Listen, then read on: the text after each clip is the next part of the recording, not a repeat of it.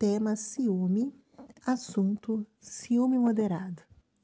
Bom, o ciúme moderado é aquele ciúme aceitável e sadio, que faz parte do cuidado, do zelo para aquelas pessoas que a gente dá importância. O ciúme ele é protetor e não possessivo, e justamente por isso não costuma causar maiores problemas ou desentendimentos a essas relações. É bom lembrar que usar o ciúme como meio de controle da outra pessoa em que amamos só causa o afastamento dela.